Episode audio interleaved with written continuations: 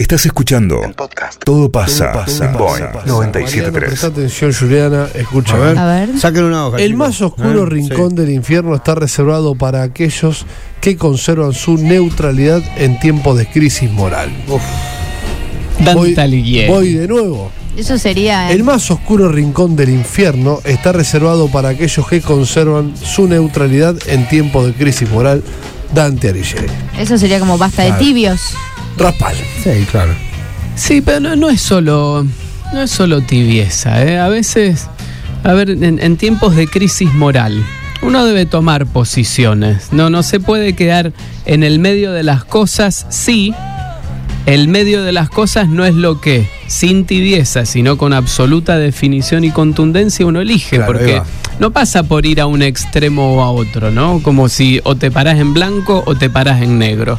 Uno se puede parar firmemente en gris si tiene algún argumento. Ahora, lo que no podés es no tener argumentos y pararte de manera firme en alguna posición. A mí me parece que esa es una observación necesaria. Ahora, en tiempos de crisis moral, y yo esto lo, lo ligaba hoy en una publicación que hacía, en tiempos de crisis de valores, por ejemplo, yo hacía la- la- el señalamiento respecto de la crianza, uno no puede tomar un lugar indefinido sobre los buenos tratos o los malos tratos, o quedarse en que, bueno, a veces sí o a veces no. No, estos son definiciones que uno tiene que tener muy claro, y si elige estar del lado de los buenos tratos, a la crianza, el buenos tratos hacia niños y hacia niñas, que yo creo que directamente no hay posibilidad de elegir, eso es algo que tiene que ser así, punto. Entonces tiene que ocupar ese bando con absoluta firmeza y militarlo todos los días. No podés estar con que a veces sí, a veces no. Pero bueno, dice la gente, un golpe cada tanto, corrige, previene. No, son Claro, es que las- equivocaciones. a que veces no. las posiciones no son lineales, digamos. Quiero decir, no hay una en el centro, uno a la izquierda y otra a la derecha. ¿no? En de este caso en particular, A veces son triángulos, ¿no? Con tres puntos, eh, digamos, posibles. Digamos, esto que vos decís de la crianza, me hiciste reír. Porque pensaba, el tipo que dice, ¿cuál es la posición gris en ese caso? Claro, ¿entendés? No, no hay una posición gris. acá no. O sea, yo, la, no, yo a mis hijos los cagué a trompada de que nacieron. Después el otro dice, mira, yo la verdad les dejé hacer lo que querían. Me he chupado huevos, me he botado pito, viste, que vayan como puedan. Total van a aprender, a la larga van a aprender. También después, son eh, malos tratos, ¿eh? eso es importante. bueno, no, ni hablar, ni hablar, ni hablar, por supuesto. Pero digo que aquel que dice yo voy a educarlo siempre por las buenas maneras, una buena forma, nunca un grito, nunca una violencia. Y eso no es una posición gris, es una definición realmente, digamos. es una definición. Se ayuda, digamos. En, en esto estamos convocados a tomar una decisión, ese es el punto. Y acá Claro, claro. hay algo que ordena, que facilita para entender que si no estás de un lado, estás del otro, es que si no es un buen trato, es un maltrato. Punto. Digo, para cualquiera que abra algún paréntesis o, o que piense que Pará, quizás pará, pará, esto pará no... que me hago el fantino, pará. Dale, fa- fantinealo. Pará que le haga fantino. Si no es buen trato, Si no es buen trato, Es maltrato. Es maltrato. Sí. Busca, busca algún No ejemplo, que, que alguien llame y pregunte cuál, cuál sería el ejemplo o que cuente. Acá si vos no estás tratando Sí, sí, bien, sí. estás tratando mal. Debe haber, Porque- debe haber un amontonamiento de casos de gente que seguramente va a escribir que va a decir, a mí mis viejos desde que yo empecé a salir siempre me dijeron, mira, hacé lo que quieras. Y hoy día sienten una demanda, si me hubiera venido bien que me caen a pedo o no, no sé, no tengo que, idea. que pero- hacer lo que quieras que, no. Claro, que hacer lo que quieras es la ausencia, digamos. eh. Es la falta a veces de, de un límite o de un consejo, una sugerencia, un lugar por donde es mejor caminar, porque se supone, se supone que los adultos tenemos un cierto recorrido, una cierta experiencia como para señalarle a nuestros hijos, a nuestras hijas, por dónde es mejor caminar. Sino de qué se trata, cuál es la ventaja que nosotros tenemos. Y esto no significa que vos le quites un camino de llano porque a vos no te guste, ¿no? Como vos comentabas, ¿quién era una chica que era youtuber? Que, Ah, le- sí, que la madre le cerraría cerró la cuenta de Instagram. No, no Ahí se trata de esa Ya definición. ni me acuerdo si estaba a favor o en contra. No. Estabas eh, a favor de lo que hizo la madre. a en favor de lo que contra. hizo la madre. Acá Eh, dice- Eso es volátil en, en la Ah, cambio de opinión. Eh, Luquitas. no puede cambiar. Acá dice alguien, chicos, me pasa que estoy recontra podrido de mi trabajo, de mis hijos, viene saliendo todo mal, parece un año y medio que esto no para. Y como para sumar, mi mujer me pidió separarnos porque no está feliz con la vida que lleva al lado mío, pero estamos a punto de volver a intentarlo. Bueno, me alegro estén a punto de volver a intentar si eso les genera esperanza y bienestar a los dos y a los chiquitos también. Fueron años de mierda, vienen siendo sí. el pasado y este, ¿no? Muy difícil. Sí, sí, sí. Muy Para la convivencia. Para Sí, la convivencia terrorífico, para los chicos. Ahora, volviendo a, lo- a esto de a la frase, a la frase de Dante, novia. a la frase, de- sí, es verdad. Es que a mí los años medio revueltos así generalmente algo pesco. Bien. Para bien, ¿no? en mar revuelto. Algo, algo pesco. Y no estoy, 20, hablando, y no estoy cada- hablando de, de- de una compañera, ¿no? Estoy hablando en general, en general. La crisis de la Eh, rúa, la volviendo a la novia. frase de Sí, Dante, dale. sí, hablando de la frase de- volviendo a la frase de Dante, que está buena, que hay un lugar en el infierno, me la voy a acordar de memoria, reservado para aquellos que en momentos- que en momentos de crisis se mantienen no indiferentes o neutrales. ¿no? Neutrales. Eh, mi pregunta sería, de eh, ambos lados de la llamada grieta está lleno de justicieros, digamos, está lleno de, de los dos lados de la grieta hay de grandes, digamos, empresarios de la verdad. Eh, eh, ¿Hay un medio en la, en la grieta? ¿Hay una neutralidad en el medio de eso? De eso o, o también hay una, hay una posición fuerte, sesuda, lúcida, pensada, analizada? Sí, ahí, no sé, se me ocurre, ¿no? Mientras, mientras lo vas no- planteando. Sí, sí. Hay que buscar para que la frase de Dante tenga asidero Sí. si existe la crisis moral, porque acá, en, en ese punto, habrá quien justifica su manera de pensar de un modo, habrá quien la justifica de otro, y habrá Mm. acá sí quien encuentra un punto tercero, como vos decías, Sí, ¿no? sí. Otro vértice, y quizás no solo un triángulo, sino que puede ser un cuadrado, un pentágono, vaya a saber cuántas puntas. Creo que la, la frase es atinada cuando existen dos posiciones, ¿no? Entonces, Claro. por eso vuelvo a esto de la crianza, o podríamos pensar, mira, se me ocurre, una situación de bullying, una situación Mm. de bullying en la que una persona está maltratando a otra. Vos la verdad es que tendrías un lugar merecido en el infierno, en, en decir de las palabras de ahí va, Dante, ahí va. si vos te quedas callado. Porque ese supuesto lugar neutral en el que vos no estás tomando posición por nadie, estás permitiendo que un perjuicio moral suceda. ¿Por qué? Porque vos no estás tomando posición. Ahí Claro, el, el es dilema que se rompe. Vos no podés estar a favor de eso. Mala mía que lo llevé al lado de la política, pero muchas veces en la política se escucha, si no sos parte de la solución, sos parte del problema, digamos, ¿no? Y la solución la tienen todos. Claro, lo que pasa es que podría haber distintas soluciones porque hay distintos diagnósticos directamente. Claro. Después ahí, en términos de política, uno elige cuál es el modelo que quiere, el modelo de Ay, país. pero- es menos juzgable de todas maneras el que, el, el que se mantiene neutro eh, cuando alguien recibe un bullying en el colegio, en el colegio y, y es menos, a lo mejor, no sé, menos imputable. Calcula, la verdad que no sé quién es más imputable. En este caso, si yo veo que hay dos pibes cagando a un tercero trompada en el colegio, Mm. yendo a un extremo, ¿no? Porque a veces no es la cagada trompada, a veces es la cargada permanente, el papelito en el pelo. Seguro. Es, es otra cosa. Y yo nunca hago nada, obviamente, yo soy, la verdad. un, un participante. Claro. Cuando sos testigo, de alguna manera José, estás participando. Dame llamo para el A mí me doctor. pasa que en esta pandemia fue win-win. Gané, Eh, recuperé a mi familia, afiancé eh, las cosas con mi hija, aprendí a vivir de otra manera mucho más tranquila. Eh, para mí fue positivísima, obviamente eh, no perdí a ningún ser querido, tal vez por eso, pero como que la pandemia me puso en mis cabales y me tranquilizó. Eh, todo el tema de la joda y todo eso me la sacó y, y me quedé mucho más tranquilo y estoy mucho más feliz ahora. ¿Esto está mal? Raspa. Mirá, bien, bien, bien. No, bueno, me alegro muchísimo. Primero, cualquier persona que se encuentre contenta me da alegría. No, pero de todas maneras pienso, eh, quizás, si, si me lo permite decir así quien llamó, ¿no?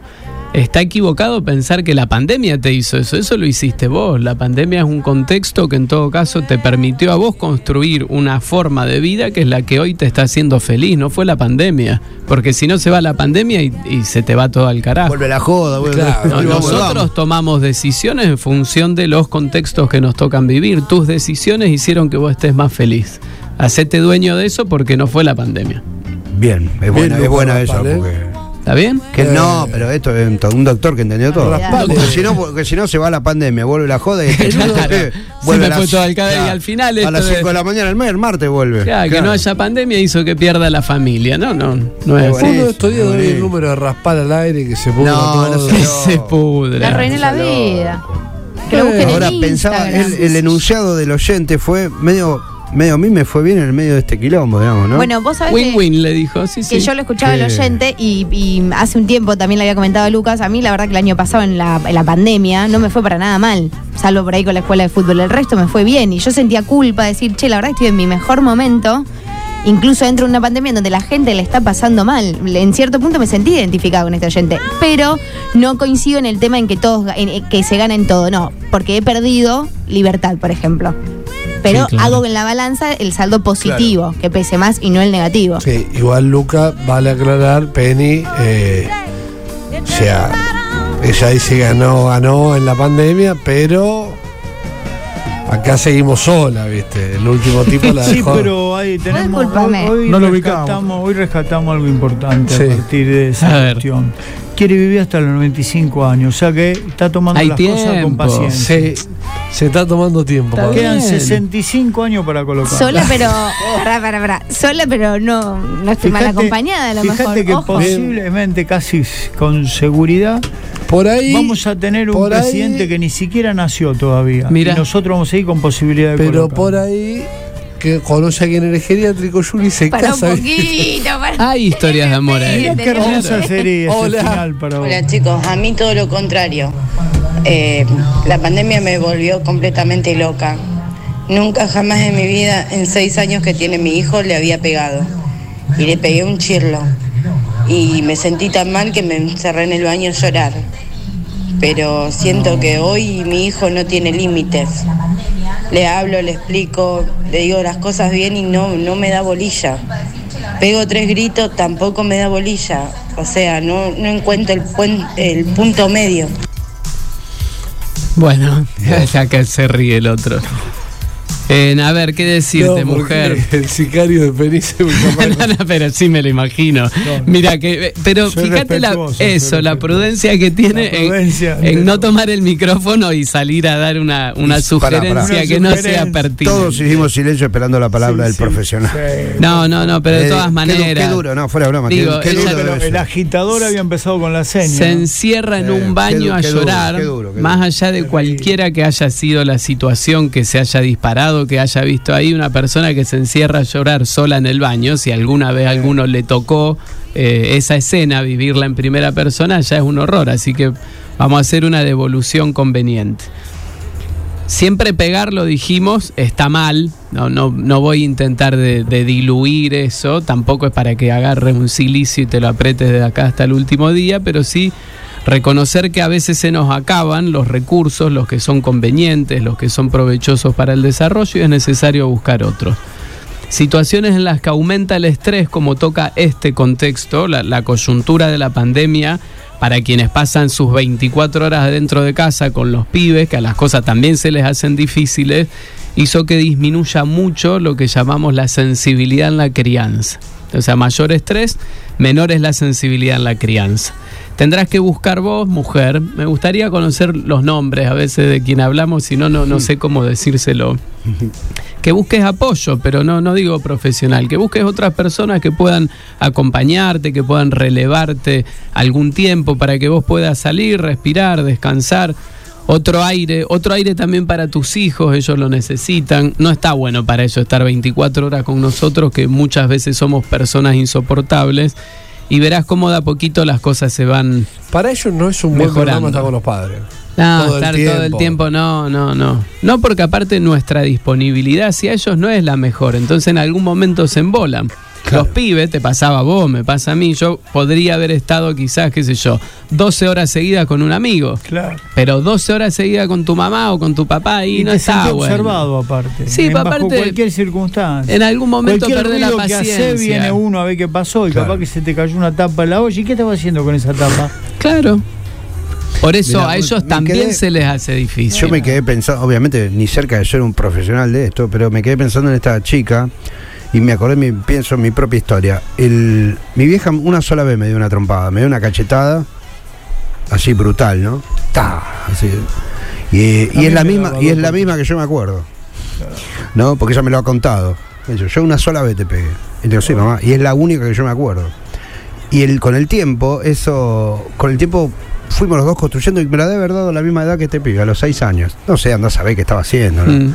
Porque aparte el tiempo hizo y el impacto, yo no sé si mi vieja no se encerró en el ropero. a llorar. Seguro, seguro que sí. El tiempo hizo que el, aquello que yo estaba haciendo pasó a la anécdota. Primero la anécdota y después el olvido. Ya ni sabemos. Que lo que quedó en el tiempo fue la cachetada.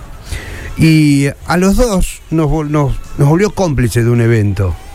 Porque yo no sé qué hice y ella no sabe por qué. Pero fue un momento de, violencia extrema. Los dos llegamos para mí en extremo como hijo, yo y ella como mamá. Después hubo miles de problemas, pero a los dos nos ayudó mucho. Nos ayudó. Y cuando a medida que vaya creciendo, yo creo que este pibe va, este chico, porque a lo mejor la mamá ahora se está, digamos, martirizando, pensando que nunca se va a olvidar, que se lo va a reclamar, que se lo va a echar en cara, que no va a poder, no va a ser perdonada como mamá. Esto eso va a ocurrir y va a ocurrir bien, va a ocurrir para bien. Estoy, Seguro. se- estoy seguro. iba a pasar. El- eh, sí, iba a Seguro pasar, que ella iba lo a pasar, puede que se quede reparar. tranquila. Ella lo puede Que reparar. En- en y, va a el- tener, y va a tener, claro, eso, y va a tener tiempo de que eso sea otra cosa. En Es un el buen- mismo es un buen momento- mensaje el del hombre. Es un buen es Gracias. Sí, claro, claro. loco. Gracias, a mi mamá me daba dos por tres. Sí, sí, claro. No, a bueno, Gaby le pero- esperaban, le esperaban en la puerta, Gaby. Ahí pasa no. algo. En el momento en el que alguien repara como para contar que le dio un chirlo, una cachetada, un tirón de oreja, un lo Sí, que sí. quiera a un hijo, es porque advierte que algo ahí no está bueno. Entonces se encierra en el baño a llorar, pues se da cuenta que estuvo sobrepasada, llora, libera esa angustia, el enojo, lo que sea. Yo tengo una historia, era bastante chico, yo creo que tendría unos 17 años. Y. Qué difícil hablar en serio. No, pero vos fíjate. No, no, no, no, por vos no, Gabriel, por esto el muchacho que está allá en la punta. Porque era chico, 17 años todavía. Un chico. qué Ya eras chico. adolescente, boludo. Fui a pescar, fui a pescar y dejé la caja de pesca en un cuartito. Ah, la contaste, te quedó trauma, te, te, te- te Mm. traumó ¿Qué eso. un tema? Me quedó la caja en un cuartito ahí cerca del lavadero. Y en la caja de pesca yo había dejado para la semana que viene un pedazo de corazón importante Un burro. para que ir a Me pescar el domingo que viene. Me dedicaba a la pesca en esa Me la veo venir. Y un domingo a la mañana yo estaba durmiendo y mamá de los pelos me sacó de la cama. Yo tenía el pelo un poquito largo porque siempre estaba con la boludez. Y la madre le decía y- Penice, no le decía Gabriel. De los pelos me tiró de la cama al suelo. Los gusanos caminaban por arriba de la ropa que estaba para lavar que habían salido Ay, de la no, caja pará, de pesca. asqueroso. Y que es la naturaleza. El corazón se convirtió en gusano directamente. Ay, Gabriel. No, no. Un drama. Pues vos no te acordás de los gusanos y el corazón, te acordás de cómo te tiró de los De pelos los, y te arrastró. de los pelos al suelo. No se puede naturalizar eso, no se puede permitir eso y yo a quien no lo considere que esté mal es a quien más le pido que vuelva a repasar si eso está bien o mal o si se acuerda con alegría de las veces que le pegaron una patada en el orto y hoy dice que gracias a eso salió derecho porque Error, eso es error. lisa y dejé- llanamente una equivocación. Eso no puede pasar nunca y quien te tiene que cuidar te puede pegar bajo ningún concepto, en ninguna relación, Bien, de Luquita, bien, 360 bien, bien. grados. Hay que volver a decirlo. Pero mucha Luquita. Raspal, está bueno. Yo, yo banco a Raspal, yo jamás en la vida le levanté, ni, ni le voy a levantar la mano a mi hijo, porque me conozco. Pero a veces me dice un amigo, yo lo escucho, Luca, pero a veces. Está bueno, pero vos tenés este, que. Querés llamarlas todas para, Para correr a los de los pibes. chicos, los míos eran buenos. Y bueno, un monstruo también. Vos Era sos un grande. poquito dañino yo. ¿Cómo? Yo era un poquito dañino. Ah, bueno. Ay, por- Mirá, Pero- Juli, mirá No, Juliana. No, los iba a poner mi ejemplo.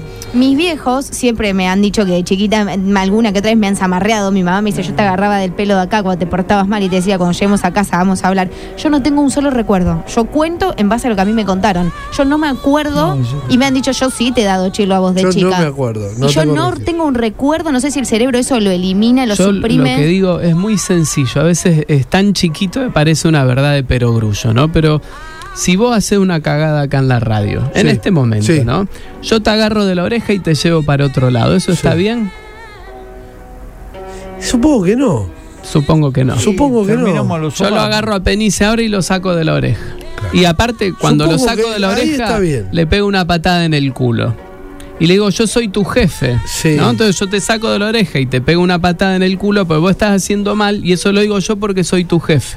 Bien, está mal. Está mal. Sí, está mal. ¿Cómo nosotros habríamos de educar a patada en el culo a una persona Ahí le- simplemente porque somos un papá? Ahí- Lo, lo único que estás enseñando, esto es, es como suficientemente claro como para que no deje lugar a esa tibieza de los que Ay, se lo- merecen lo que el de infierno del Dante. El profesional es una, eh, Claro, la puta que madre. es que si vos para poner un límite le pegás, lo que le estás enseñando es que la manera de poner límites es pegar una agresión. patada en el culo. Y la verdad es que las cosas no nos vienen saliendo muy bien con El- esa lógica, el no, no funciona. Es psiquiatra, medica, es crack, boludo. Fíjate cómo saliste vos, boludo. Pero La por gente- ejemplo. a mí mi vieja me ha sacudido no una, claro. cien veces. ¿Me las gané todas? Sí. A lo mejor una de regalo. Pero lo que Yo siempre también. me quedó grabado, una que hacía un tío mío, que amé a mi tío, a mis primos. Él le decía a los hijos, vení que te pego. ¿Y que iban? Iban, ¿cómo no van a ir? No. No sé, yo tenía una. Yo iba a dormir a casa de un amigo que el padre, le mando un beso grande a Guille, eh, le hacía la cuenta regresiva.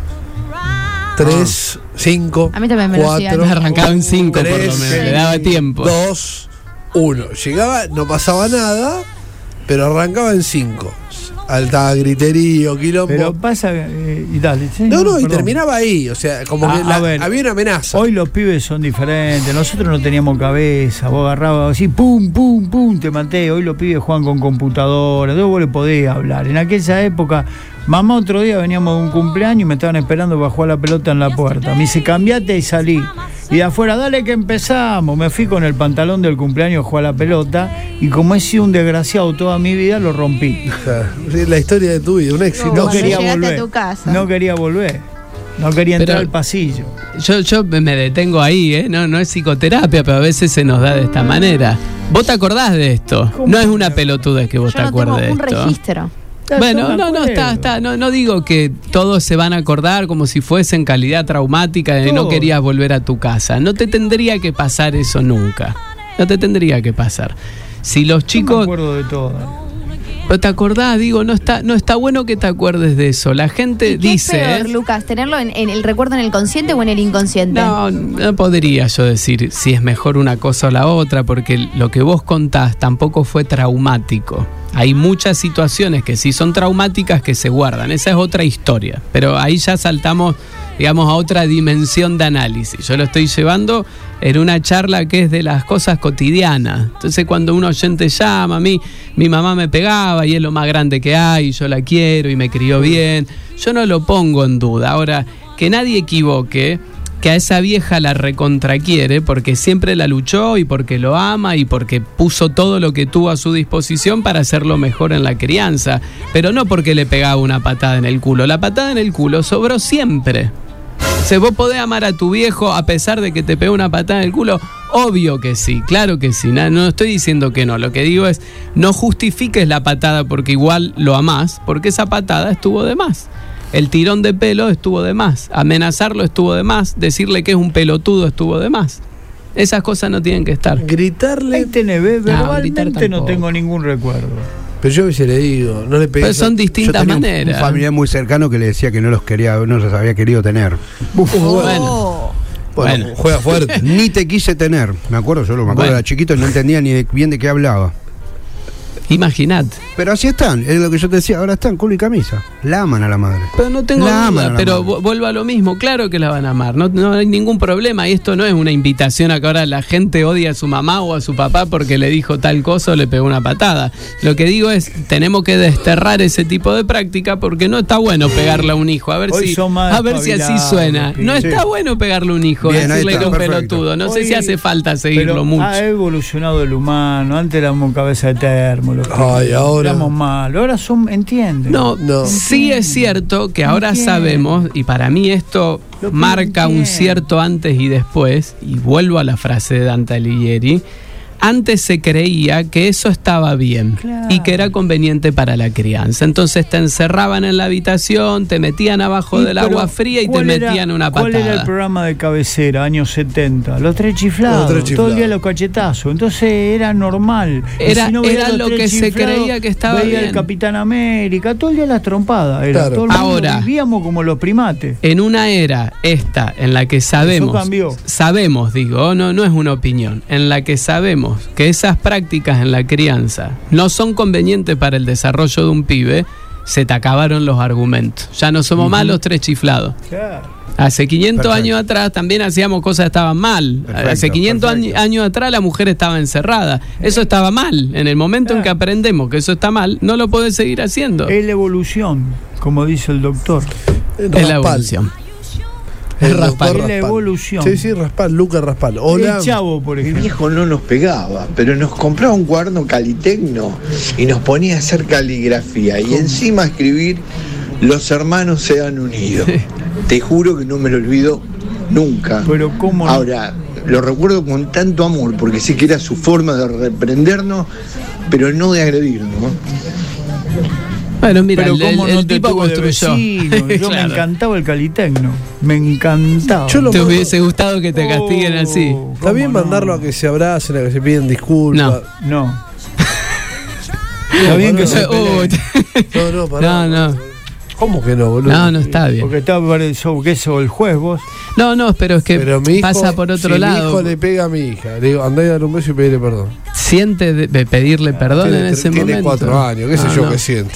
No, bueno, Sí, el hombre reaccionó de una manera. Déjalo así. si no, Escuchá, ¿qué le digo? digo, Nada. pues, intento de señalar cuál es el punto. Dígale. Quizás ella haya estado enojada, tiene tres años, Sí. cuatro años. Sí. Bueno, puede haber estado enojada. ¿Eso, es- ¿Eso conduce y está bien que le pegue? No. ¿Puede estar enojada? Sí. Entonces lo que vos tenés que hacer es validar ese enojo, hablar sobre eso, se llama ordenar la experiencia sobre eso y que a raíz de eso ella llegue al momento en que le puede pedir perdón. Y si no sucede ese acto que vos le estás obligando a que le pida perdón, bueno, pero obligarla, forzarla a que haga algo que no siente, no tiene ningún valor, cero. Qué quilombo de buscar los pibes. Y claro que un Sí, quilombo. obvio. Yo se lo entregué a Netflix. y- Mira, acá dice. Entre poco, Netflix. Entre poco yo, Cleo y Cuquín y Yo- todo eso vamos a No, con para Cuquín vas bien. Con. Cuquín vas bien. para que para darle contexto a, a la importancia que para muchos tiene este mensaje, acá una persona mandó un mensaje que lo leí, lo iba a leer recién y lo borró. Ah, Pero me lo acuerdo, así que lo voy a decir. El- lo que decía el mensaje, y no vamos a decir ni el número ni el nombre, tranquilo, es, es solamente a sumar un ejemplo. Él decía, a mí mi vieja me volvió loco con una violencia psicológica atroz, de muy pendejo, además de alguna que otra tirada de pelo, y al día de hoy no la puedo ni ver, dice. ¿Eh? No puedo ver, no puedo ni verla, más allá de que yo comprendo que ella intentó darnos lo mejor a nosotros, dice, a mí me hizo muy mal. Sí. Fíjate, ¿eh? Y lo Sí, borró sí. el mensaje. Te mando un abrazo, no sé si es un hombre o una mujer o qué, pero bueno, y perdón que lo volví a leer, no está ni tu nombre ni nada. Pero digo, qué carga, ¿no? El tipo lo mandó y dijo, no, no, lo voy a borrar, lo voy a borrar. Por eso tenemos una, Eh, una gran responsabilidad y, cierro tampoco, pretendo torturar a Sí, nadie. En, en aquella época uno era más naturalizado, porque tampoco era una molida a palos tam- que te daba. te- Yo puedo tirón entender de que en otra época sí. Ahora no. Ahora no. Ahora no. Ce- cerremos eso y la- digo, la, la Pero vos fíjate, conversación está siempre Eso abierta, pero el que- tema no. Me parece que no es una tontería, pero todos los chicos mirábamos cuando teníamos 7, 8 años los tres chiflados, una, una, una bofetada atrás de la otra. El chavo, después cuando vino el chavo, Sí, también eso es le pegaba a todo el mundo, a un huerfanito, lo cagaban a palo. El chavo lo, lo más denigrante que pueda haber. También mirábamos el Don gordo Ramón, Porcel, pobre don Ramón, Olmedo. y- pobre don Ramón, la de cachetazo bueno, que se bien, morfaba. bueno. Era una época. Era una época. Por eso, por eso. Esto Por no, eso. no es para señalar lo que se hizo en otro contexto, Claro. pero para sí entender que es un deber nuestro, es una tarea nuestra construir recursos para hacer dentro de casa con esos pibes, que son nuestros hijos, las cosas cada día un poco mejor.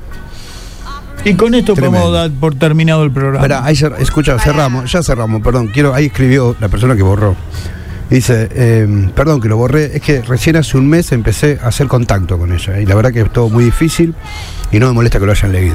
Bueno, Ah, bueno. bueno. Ojalá Bueno, tenga un abrazo, suerte. un abrazo. Ojalá un sea. Ojalá tenga abrazo, suerte. ojalá sea la- ¿Qué el decía? reinicio de algo.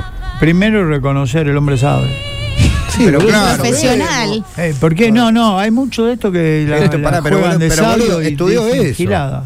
Eso es Este sabe. Estudió de eso. Este crack sabe. en lo este, suyo. Este sabe. Raspal es el uno. Y vos, tenés cuidado. ¿Por qué tengo que tener cuidado? Porque en el barrio tenemos la historia de Marta. ¿Quién es Marta? Ya la historia de Ah, Marta. ahí, ahí va. Marta vivía a 40 metros de casa, Sí. muy bonita de joven. Una vez le regalaron un gato. A los escucha. 75 años sacaron 85 gatos de la casa de Marta, Claro. salimos en los diarios, todo por Claro. Marta. Mirá que tengo la gata en celo justo en y este seguía momento. Así soltera que Marta, Pero esperando por acá- su príncipe. Ocho. yo no quiero 85 ningún gatos. príncipe Acá igual. No me nosotros- acuerdo si eran 76 gatos, salió en todos lados la nosotros tapa, la casa nuestra, los chicos saludando. Yuri se nos está haciendo incolocable, pero apuntamos a los 70, 70 y pico. Un, hay un geriátrico. Que afloje con los gatos, ya tiene uno listo. sí, porque, va a ser como Marta.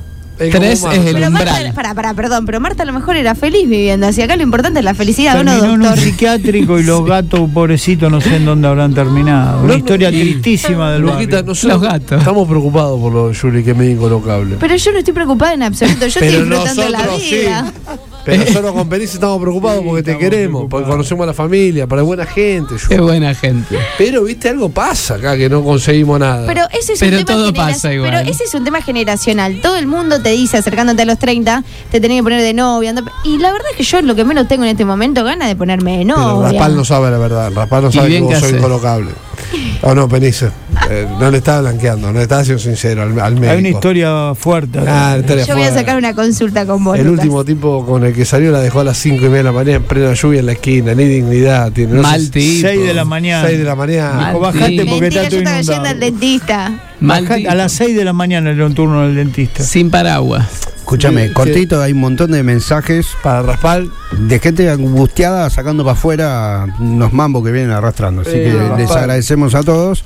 Se termina el programa, lamentablemente. Y sí, ¿dónde lo se puede escuchar? En general, eh, cuando Mira, el chico te- de los podcasts, que soy yo, se toma el trabajo de buscar los programas, cortar, esto aparece en, en Spotify, probablemente hoy a la tardecita noche. Eh, eh, mi viejo me fajó desde que tenía 8 hasta los 15, dice alguien acá. De muy mala manera. Mi vieja se murió cuando yo tenía 12 y no sabe la cantidad de veces que lo vi pegándole a ella. Mínimo necesité años de terapia, ¿eh? muchas ceremonias de ayahuasca y constelaciones, dice. qué horror. Alguien acá. Bueno, viejo, de esto que esto, esto que acabo de leer ahí, Qué horror. no te quiero mentir, pero es de 300. Eh, la verdad que, Bueno. que te- eh, Luquita, cómo Lo que qué, pasa qué fuerte que, Lo yo. que pasa es que Raspal te lleva a un lugar. no, un lugar emocional tremendo. Emocional loco. tremendo. Tremendo. Gracias por todos los mensajes, perdón los que quedan afuera. ¿eh? Bien, Raspal. No tenés más turno, ¿eh? No. Me voy a casa. me voy a casa. Lo Tenés que poner una franquicia. Ya no da más. Una franquicia. Tenés que poner una franquicia. Los Raspales. la, la próxima, si me acuerdo, te voy a contar algo de la franquicia. Tenés que poner una franquicia. Los Raspal. Pero no que yo vaya a poner, ¿eh? Algo que pienso sobre. Lo que sí te digo y te anticipo, primicia, se viene el programa de Raspal. Ah, me encantó. Che, qué bueno, si no me dijiste a mí todavía. Sí, lo que lo- No, habías informado. Lo habíamos, No, lo no, habíamos perfecto. acordado en enero. Ah, sí, mira. ¿Qué pasó tanto de enero hasta acá, Nacho? Claro. Se viene el programa de Raspal. Una Se- pandemia. Se viene el programa Cuando no pasa nada, todo pasa. Acá por Boeing 973.